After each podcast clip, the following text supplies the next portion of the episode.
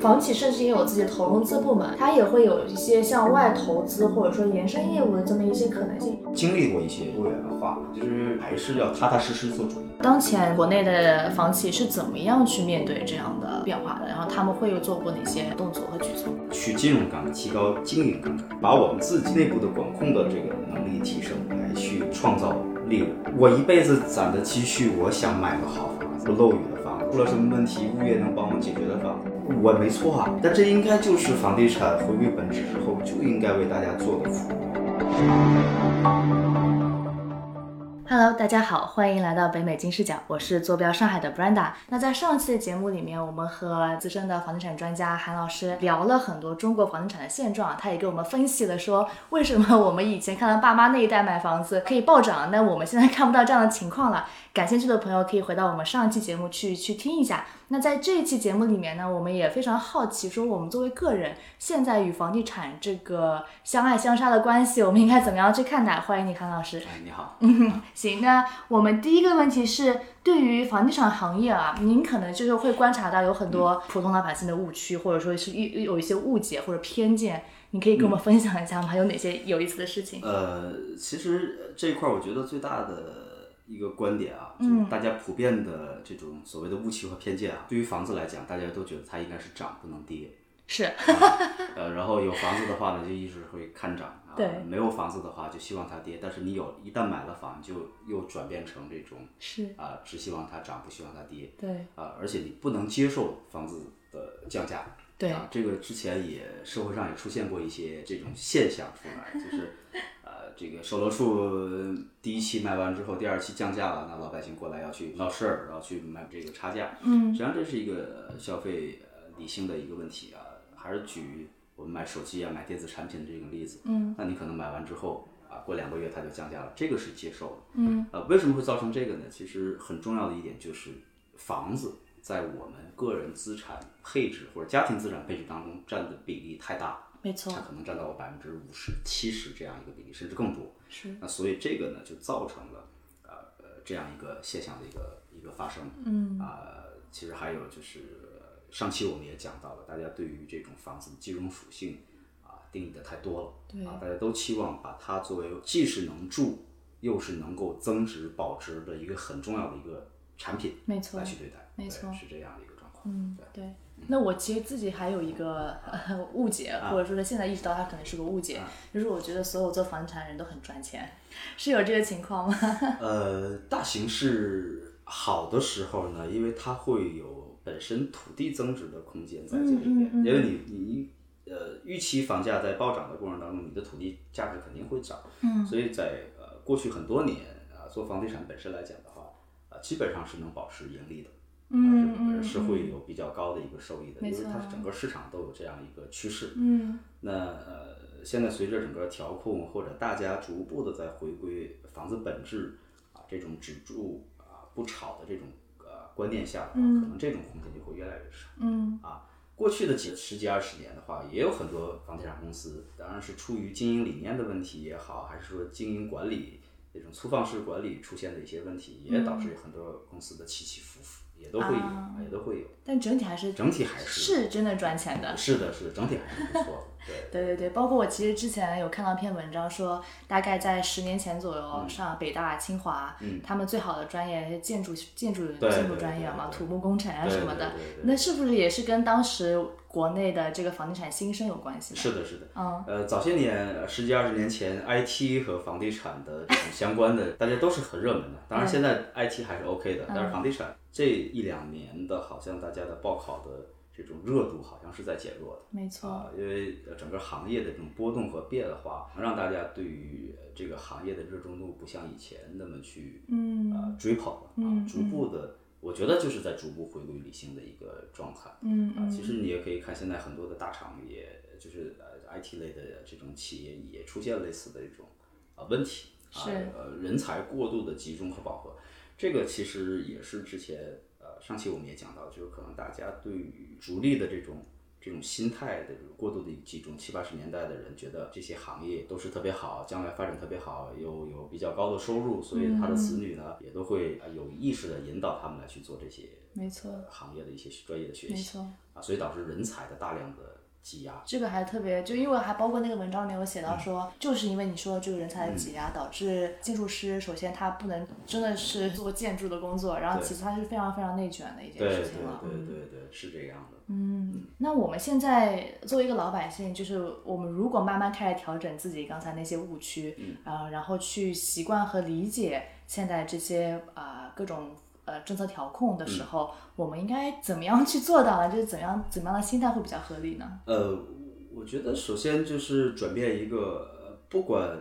有没有需求都买房的这么一个心态。嗯当然，这里边有一个问题就是，呃，可能目前没有更好的一个投资的一个方向、或者一个产品让我来去投资。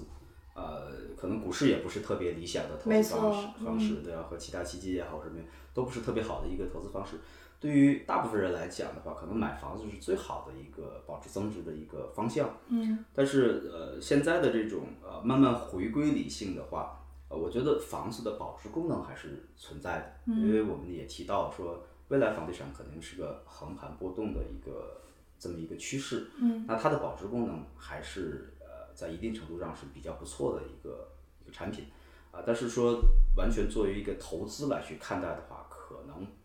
不是一个最好的一个选择，嗯嗯啊，那我我作为我个人来讲，我觉得我买房子的话，可能就是啊，我有这个居住的需求，嗯啊，我可以去来去买。然后呢，在我的资产配置或者呃财富配置的过程当中，我会拿出来一部分来去配置房产，嗯但是我对房子的选择可能呃就是呃相对来说维度会更多一点。嗯除了它本身的呃产品品质啊，不不管它的房屋的结构也好，布局也好啊，啊这个这个质量也好这部分，那我可能会更多的会去看它的后续的物业的服务，嗯啊周边的生活的配套是啊，然后这是基于单产品的这种角度来去看。那基于整个大的层面来去看的话，我们就可以看它到底是位于什么样一个位置，嗯啊，然后它的交通是不是便利？上期也提到了，交通是不是便利？那如果我们选择城市的话，我们就要去看这个城市的人口和产业到底是什么样一个程度、没错啊。嗯那这样的话，我采购了这个房子之后，它可能才是我保值增值一个很重要的一个产品来去对待。了解那你让我去啊，现在去以纯投资的心态去看房产的话，我可能很多地方我都不会去投。但是说我要在上海的话，啊、如果有不错的房子，我肯定有资格的话，我肯定会选择。嗯啊、是是是这样。那可以具体说哪些地方你肯定不会投？呃，这个不太好， 这个不太好。呃，但是就是呃，真的就是你会去看一些呃城市能级真的是比较低的啊你会看它的财政的一些情况，它的了解嗯 GDP 的呃情况啊，财政收入啊。呃，当地的可支配的一些收入啊，呃，包括这个这个区域的产业结构到底是什么样子，嗯然后它每年的人口的流入流出的情况，嗯我觉得这些都是可以作为大家的一个参考数据。了解。啊那那如果在上海呢？上海有哪些区域您是比较看好的吗？我我对其实我对上海的地理概念并不是特特别的清晰，了解但是我觉得还不错嗯啊、嗯因为呃上海整个经济面铺开的话，它是呃每个区域都有每个区域的经济特点，没错啊，然后它的商业呢又不是像呃像北京的话，它商业相对来讲比较集中。嗯。那么在上海的话，可能在虹桥有虹桥的这个经济圈儿是吧？嗯在徐汇有徐汇的是吧？在浦东有浦东的，它基本上能够满足大家的生活需求。那这个就要看呃自己的这种生活的便利程度，因为呃以后可能不像以前，就是大家都是希望能够住的。呃，离工作地点啊更近一点，或者说是其他的某些特定的诉求会更强烈一点。那随着大家的工作的环境的变化、工作的方式的变化、生活的方式的变化，啊，可能对这一块属性的附加就没有那么大。嗯，那我为什么不住青浦呢？我觉得青浦蛮好的呀，啊，嗯我住在虹桥也蛮好的呀。我在青浦还呃同样的价格，我在青浦可以买一个很大的房子。嗯，但是这个取决于你你你你到底对于这个呃，比如通勤也好，还是其他方面、这帮的诉求和和空间转化到底有没有啊、你个人的偏好在这里。了解。对哎对，那您刚才提到说这个，它是会整个房地产未来会大概率会一个比较横盘的这个形这个情况走下去。那这个所谓的横盘，因为之前我们会看到，比如说在 GDP 年增嗯是百分之六、百分之八的时候，可能房地产它的涨幅是远远高于、嗯嗯啊这个数值的。啊、我我觉得未来我们要怎么样去有个心理预期呢？我觉得不要有太高的预期，说呃要完全超过它多少多少的一个比例。嗯，我觉得超过通胀就 OK 了。啊、所以您觉得它是还是会跑赢通胀的？我觉得应该阶段性还是可以的。了解未来再预期的话，就是就要分层了，就是你不同的城市能级或者不同的产业集群、嗯产业城市群的这种差异会有拉开。嗯，那我们就是可能特级城市对它对的嗯对，那我觉得是 OK 的，呃，因为我觉得刚才讲的那几个因素嘛，没错，你真的是有产业支撑，有大量人口涌入的时候，它是有这个诉求的，嗯而且就是很多人会有一个改善的一个诉求，嗯所以就是买房子，有时候为什么说买一些稍微品质好一点的房子，或者是大房子，甚至一些豪宅，嗯它其实的保值增值率会更高一些。嗯真的是纯刚需的这种盘的话，如果是好的城市，就我们刚才讲几个因素比较好的城市，它是没有问题的。嗯但是你能级相对来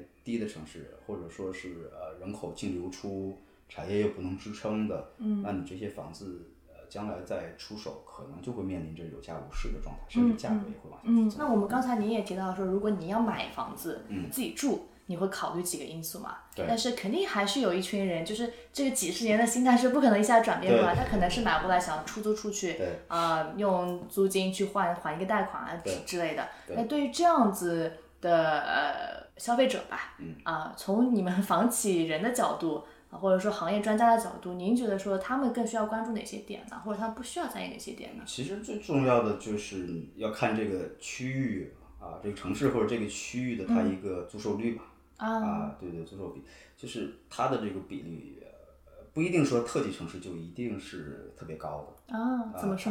呃，就是你要看它的这个做售比，对租售比，就是你的外来人口的这种需求量到底有多大啊？你的产业足够多，它就一定会吸引大量的人来务工。嗯，那你这个出租的这种可能性就会很高。嗯，那有有可能是二线城市，但是二线城市它的产业集中度会比较高，那这个区域的呃租售比肯定就会很高。嗯啊，嗯它是这样一个逻辑去呃造成的，所以有的时候还是要看产业。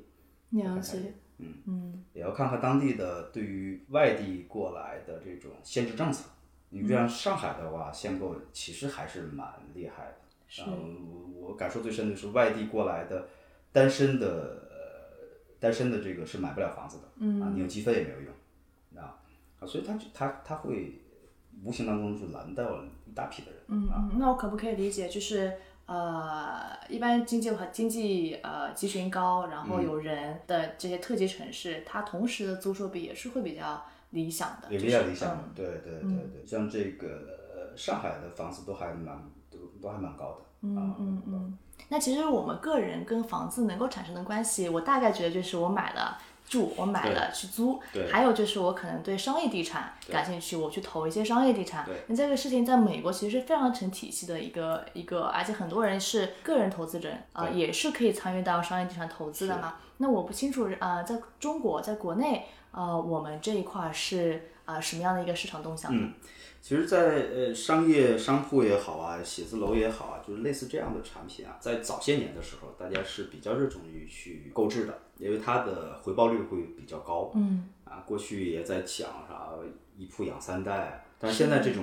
现象是肯定不复存在了。这个呢，也跟呃我们的呃虚拟经济的发展，或者说我们这个互联网的发展是密切相关，受冲击比较大的。嗯其实好像没有一个国家像中国这样把互联网啊经济发展到这么高端的一个程度，但是它的一个发展无形当中也会冲击实体商业的没一个错嗯发展。没错，呃，其实从个人的感受来看，其实我们现在去商场买东西，更多的是餐饮、娱乐和奢侈品购物嗯啊这几块的东西会比较多一点，但其他的大部分的购物的一些行为都是发生在互联网这个这个这个上面的啊，嗯包括我们现在的淘宝也好啊，什么这这这些京东也好啊，这些所有的东西基本上能够满足我们的日常生嗯活的这种需求。而不是像以前我买个东西，我一定要去逛逛商场或者去啊周边的这个商业的商铺啊去做一些采购。嗯就大家的消费习惯发生了变化，嗯，互联网高度发达，物流配套也高度发达嗯了，就导致了如果我们个人去投资啊、这种啊商铺啊或者呃一些写字楼的一些产品的话，是很难去实现我们的这种啊高回报率的这种愿望嗯的。嗯这个就这这样个走势是什么时候开始发生变化我觉得就是这些几大巨头崛起之的？后。啊，啊那就是大概一三一四年。对，嗯，我像嗯在国外好像没有那么便利的这种方式，就当时什么 eBay 啊之类的，嗯它的周期都还蛮长的对，啊。但是在国内不一样，国内你今天下单，可能当天或者第二天一扫，产品就到你家里了，所以它的消费习惯是潜移默化就改变了。所以我们不再去过多的关注实体店的很多的购物，嗯，那所以对于这方面的投资，其实，呃，我我倒个人建议大家可以委托一些啊专业的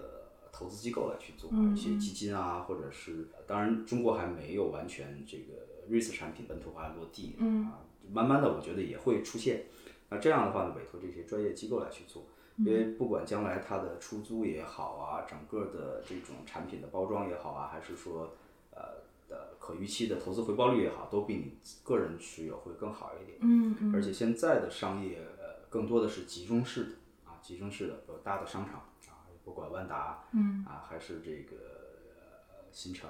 啊，他们大的商业呃就是五月广场，就大的商业还是呃集中度会比较高的、啊。大家去逛商店的这种诉求的话，可能更多的是去到一个集中商业里边去享受它带的其他的附加值。刚才讲的餐饮、娱乐、带小朋友游玩或者是休闲啊，这种的属性会更多一点啊。纯购物的这种啊诉求可能会慢慢减少。嗯，当然在有些区域的话，呃，比如说一些呃相对时间比较长的老小区啊，周边的一些嗯可能也有一定的投资价值，但是这可能就单看了。了解，那我们刚才聊了嗯很多，就是个人、从消费者角度，他们应该呃我们吧，我们和房地产的关系，然后应该以及怎么样一个比较正确合理的心态去面对啊、呃这样的变化，近期看到的变化嘛。那您因为呃之前在房企有多年的经验，我们也很好奇啊，就是从呃房地产从业人的角度，或者说从卖产品给我们消费者的人角度，您怎么看当前这个房地产市场的供给关系啊？区域发展不是特别平衡，嗯啊，整体来看的话，在部分地方是过剩的，啊，这个是已经非常明显的一个嗯现象了，嗯啊，而而且空置率比较高，交易相对比较萎缩，嗯啊，这个是在很多啊，我们刚我们之前啊前一期讲过的呃人口的流入流出也好，包嗯括我们整个的增长、呃人口的增长率也好，其实都在这方面有所显现。嗯那么产业能级低的城市，人口流出的城市，它的空置率、它的供需关系已经倒挂倒挂了，嗯发生了一个比较本质的变化。了解。对，那现在，因为我们也知道说，最近几年不断有新的政策出来，其实不不仅是调控消费者，也会对房企给到一些明确的指示嘛。那呃，当前的国内的房企是怎么样去面对这样的变化的？然后他们会有做过哪些啊、动作和举措吗？我觉得现在所有的地产，呃，用一个词儿都是在如履薄冰的去经营。呃，因为过去这些年的杠杆加注的话，导致了大家现在的风险会集中起来啊，也这也是呃这两年陆续有很多公司暴雷啊，就是因为杠杆过高嘛，嗯，过度的去强调高周转和高杠杆这样的一种经营。那么现在其实大家都是在逐步的回归产业本质啊，回归做房子的本质，回归产品的本质。呃，这样逐步再去调整，可能是目前呃地产大家都在做的事儿啊，就去杠杆啊，回归经营本质啊，提高经营杠杆，啊，去金融杠杆，提高经营杠杆。经营杠杆怎么理解？就是我们的管理嘛，就是原来我们讲的这个、呃所谓的精细化管理嘛，就把我们自己的内部的管控的这个能力提升，嗯啊，通过这个来去创造利润。其实这个是应该就是做产业最本质的东西，我要通过经营来去创造利润。是那当然，过去是通过市场红利、是吧？人口红利、嗯政策红利来去给我们创造更多的利润，嗯对吧？土地增值啊，是吧？这个这个老百姓的这个这个、呃把这个投资作为呃很重要的一个方向，它其实把这些东西慢慢的回归理性，化嗯嗯慢慢回归理性。那么我们本身要把自己的产品做好，把我们的服务做好，把回归经营的本质。我觉得这个可能是目前大部分地产啊都在去做的一个事情。嗯，那为什么它如履薄冰呢？我听起来好像有很多的前景和机会。呃，因为风险原来积累的风险要去消化，了解，然后新的模式大家都在探索。我了解们前一期也讲，就是大家现在都在选择不同的模式来去探索未来的中国房地产市场到底怎么去发展的一个问题嗯，啊，这是一个方面。另外一方面呢，就是整个的经济波动，尤其是疫情的影响，嗯导致了大家所有购房人的购房预期的心理的一个变化。嗯，啊，大家会呃担心疫情爆发会对我未来的经济收入造成影响。那我付了首付去还贷款的时候，它这种是不是能够去实现啊？嗯会不会出现我是疫情还是其他的一些变化，导致我可能工作的稳定性啊出现一些问题？那嗯我对于这一块儿的东西实际上是信心不足的。了解，呃呃，而且对于未来的这种地产，就在这个阶段啊，陆续爆雷的这个阶段啊，是不是能够去恢复平稳啊？老百姓就是大家购房者，基本上可能目前还没有恢复信心。嗯，去年我们再去做一个报告的时候，大家去预测可能会到今年年底会企稳。嗯，呃，当然这是基于没有严重疫情爆发的这种前提啊、但是今年上半年呢，疫情还是反复的比较厉害，可能这个周期会稍微的往后去有所延迟。嗯，但是但是这个呃，起码这个整个市场企稳的话，可能在年底或者明年上半年会呃实现，嗯啊会实现。但是老百姓对于购房的这种信心的话呢，呃嗯是不是会有一个呃周期的调整？看后续的一些数据的变化。了解了解，哎，那我们就是从房企的角度来看，怎么样去判断这个市场是不是会在有哪些指标吗？你们平时会观测？其实我们也是看整个的，我们有很多的，大大家对售楼处的这种回访量啊，嗯或者是这个签约量啊，其实都能够反映一些数据。了解，呃，另外呢，我们也会呃观察整个的呃其他行业产业的一个经济发展情况，比如甚至说什么什么行业是你们会去你呃都会有，其实大家都会去看。嗯其实你看这个近期的，就有很多大厂在去裁员，其实对于我们来讲不是一个好的讯号的。对啊，因为大家出现了一些呃失业的这种状况啊，或者短期就业的一些困难啊嗯呐、实际上对他的购房预期都会有一些影响。了解不光是房子，其他的消费也会受影响啊，所以整个市场经济的稳定，嗯才决定了各个产业的一个发展的一个前景。嗯啊，如果大家都处于对于预期不预不确定性啊，然后很迷茫的这种状态的时候，大家都会无形当中削减自己的消费。嗯，啊，所以这对每个行业都不是好的一个讯号。就是一个消费降级消费实实降在在级，是发的，生是。的，是的，是的。嗯嗯，了解。哎，那我们呃房企嘛，就嗯我们普通的老百姓会觉得说，你们就是那个买个地，嗯，然后盖个楼，对嗯啊，把它卖出去，对吧？但其实我了解到说，其实房企甚至也有自己的投融资部门，对它也会有一些向外投资或者说延伸业务的这么一些可能性，能跟我们聊一聊这个具体是怎是什么样的情况吗？您指的延伸的业务是指就呃，比如说我最近了解到有一家房，它会去投那种呃演艺，嗯，它会投呃剧场，它不投剧场，它它投剧场的人。啊，你说这个，对对，文艺啊，或者说去向别的行业、去跨行业嗯啊、等它等，这嗯个属于是呃企业自己的本身发展战略的问题。了解我们讲这个呃企业发展的过程当中，它一定会涉及到一些多元化的一个发展。嗯一个是纵向的多元化，那我就做我的上下游的产业，嗯啊，我可能我从房地产延伸到我的钢筋水泥这个原材料的供应，也有可能去延伸到下游的建筑啊什么什么，这个就类似这样的一个纵向的一个多元。那还有一些呢，就是啊，觉得可能对于在房地产本行业发展啊遇到瓶颈，或者说是呃希望能够看一些。怎么讲？就是不要把风险呃鸡蛋都放在一个一个篮子篮里子里面，我们可能会去投一些非相关行业来把我们的资金和风险做一些分散，他会去投一些其他的行业。嗯当然，这个要看他是不是还是跟地产相关，还是完全就走了一个新的行业。嗯但是从这些年的感官上来讲，哈，或者说经历过一些呃企业的一些多元化，其实还是要踏踏实实做主业。要它踏踏实实做主业。多元化很容易伤筋动骨，因为本身每个行业、每个产业它都有不同的基因和思维方式。嗯，那你做地产，长期做地产的思维方式，可能和你做互联网，可能和做这个这个其他产业的差异会比较大，有道理。所以在去看待很多问题的时候，会存在很多的偏差，嗯，所以很容易出现问题。啊、我们也看过几个企业因为多元化最后，呃，把自己做没了的也有，嗯也有。嗯呃，基因上就很难支撑它去这种完全跨行业的多元化。是当然，它跟互联网不太一样。可能互联网来去看的话，我一个互联网公司投了不同的产业，但是它基于它的本质都是互联互联网的网这种思维再去做事情。是那当你房地产去跳到另外一个产业去做的时候，你要换一个思维。所以这也是为什么我们一直讲要专业的人做专业的事，这个很重要。嗯啊，所以对于房地产本身深耕多年这些企业，其实大家还是要回归本质的去做自己该做的事情。嗯，但是怎么能够在自己这个产业当中把产品做好，把服务做好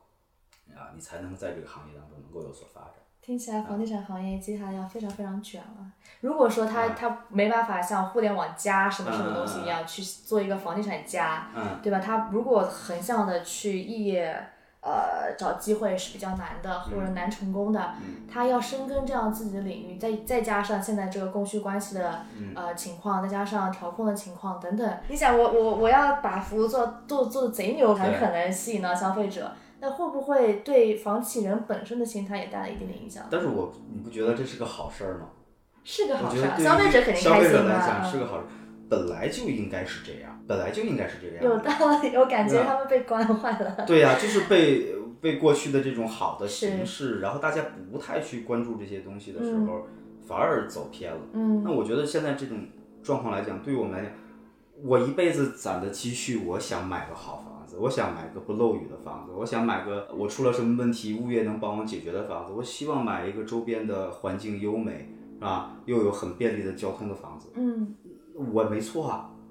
但这应该就是房地产回归本质之后就应该为大家做的服务。嗯，呃，暴利行业不存在说永远存在这种暴利行业，所谓的暴利只是阶段性，可能市场需求或者市场的给予的一个机会，嗯但是所有的行业慢慢都要去回归服务的这嗯样、这样一个本质的。如果你做不好的东西，那就会被这个行业淘汰掉，嗯，这个很就很正常的一件事情，嗯，所以我觉得卷嘛，就是大家要提高自己的产品力，对吧？是把自己的内功修炼好，你才能在这个行业里面有更好的一个发展。嗯啊，否则的话，呃嗯我觉得不会像以前有有有有有这么好的一个环境。嗯嗯，那我们可以再延伸的聊一嗯聊，就是、呃，我们有看到机会，有看到大家在找各种方式尝试新的可能性嘛？能给我们举几个例子吗？就是您看到说，呃，不管是精细化运营啊，还是说您刚才说的就专注做产品，嗯他们这些现在房企有在怎么样的卷起来吗？有在怎么样的地方努力？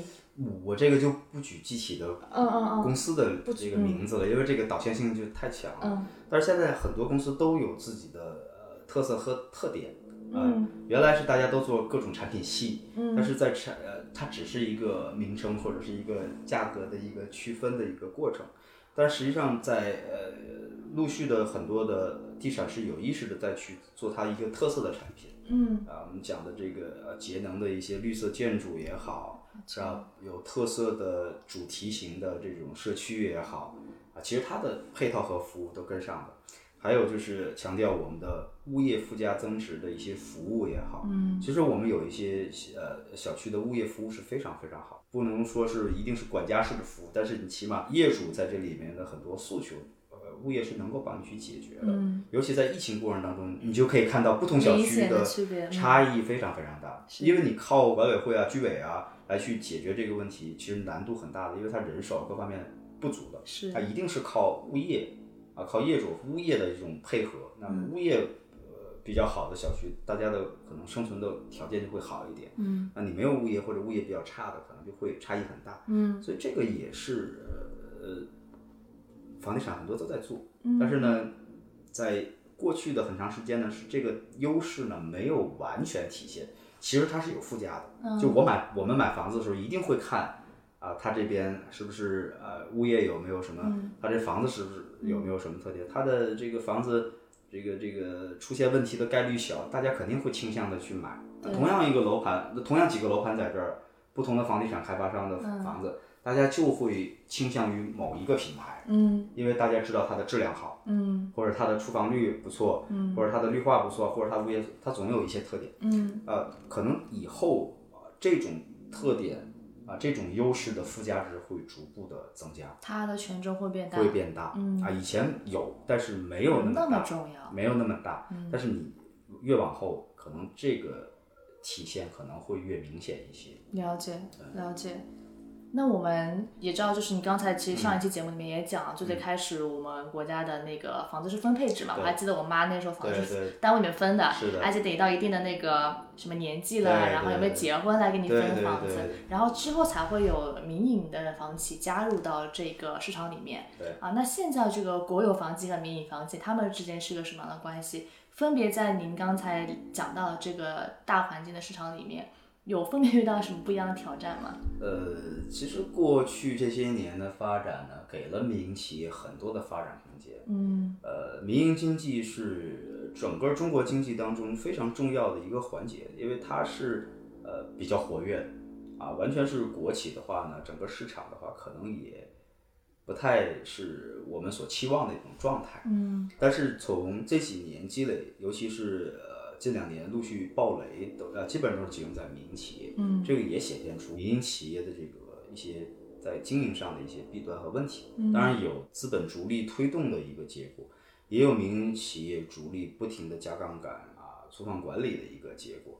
那么呃也会看到，其实，在真正的呃出现了一些问题和风险的时候，国有企业其实是在啊整个市场当中起到了非常重要的锚定的一个一个作用啊，它去稳市场的一个作用。嗯呃，当然现在的呃国有企业，我们现在呃国家很多的这个呃央企也好，国企也好啊、做的东西都是非常棒的。嗯呃原来我们包括中海啊、华润也好啊，其实都是我们这个民营企业这些人才输送的、呃这个黄埔军校哦啊都是都是国企、央企培养出来的。但是呃，在一定阶段的时候啊、希望民营经济有更更活跃的这么一个状况。嗯啊，当然从呃另外一方面就是从资金啊、资本呐、或者说这种硬性的一些条件来上讲，还是央企、国有企业可能更具有比较大的优势。嗯这也是为什么说说民企现在也是有点如履薄冰啊，啊就是你资本，呃，我刚才呃我们一直讲资本是逐利的，其实现在看到民营企业风险出来的时候，一部分资本会流出、啊嗯，不在这个产业里边，嗯另外一部分可能就是会往啊国有企业啊或者央企这种啊企业当中去做一些流动，嗯啊，那真的是很难。会有一些差 异，对对对对。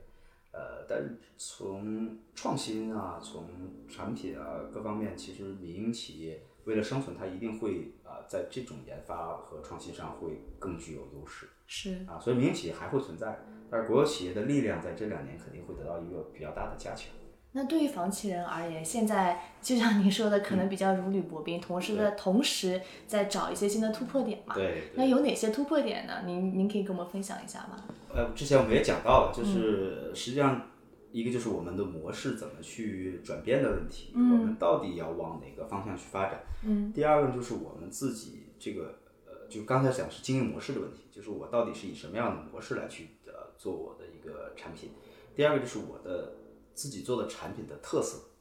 啊、这个就跟呃其他的产业比较相似。做服装，那我做的是奢侈品，做某一个品牌或者某一个品类。那我做房地产，可能我就是强调我要做绿色建筑，嗯啊，或者我就是强调我某一个方面的一个特点，其实还是要把你的呃优势的部分，把它能够更多的体现出来。嗯啊，这个可能是大家现在在做的，呃，完全说所有的东西都 OK 也有，但是这个东西对于民营企业在某个阶段去突破的话，其实是比较难嗯的啊。说白了就是，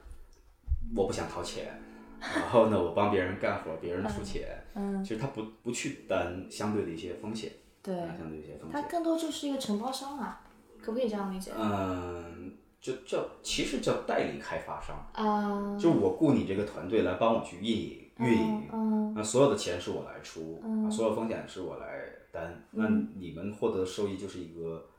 呃，基本上是一个固定的代建的一个费嗯用，啊、有一些呢可能会给你一些 carry 的一些收益，嗯，啊，就是就是请人来帮我打理资产，啊是就是这么一个，我我个人觉得是这样一个逻辑嗯是再去做事情，是对是对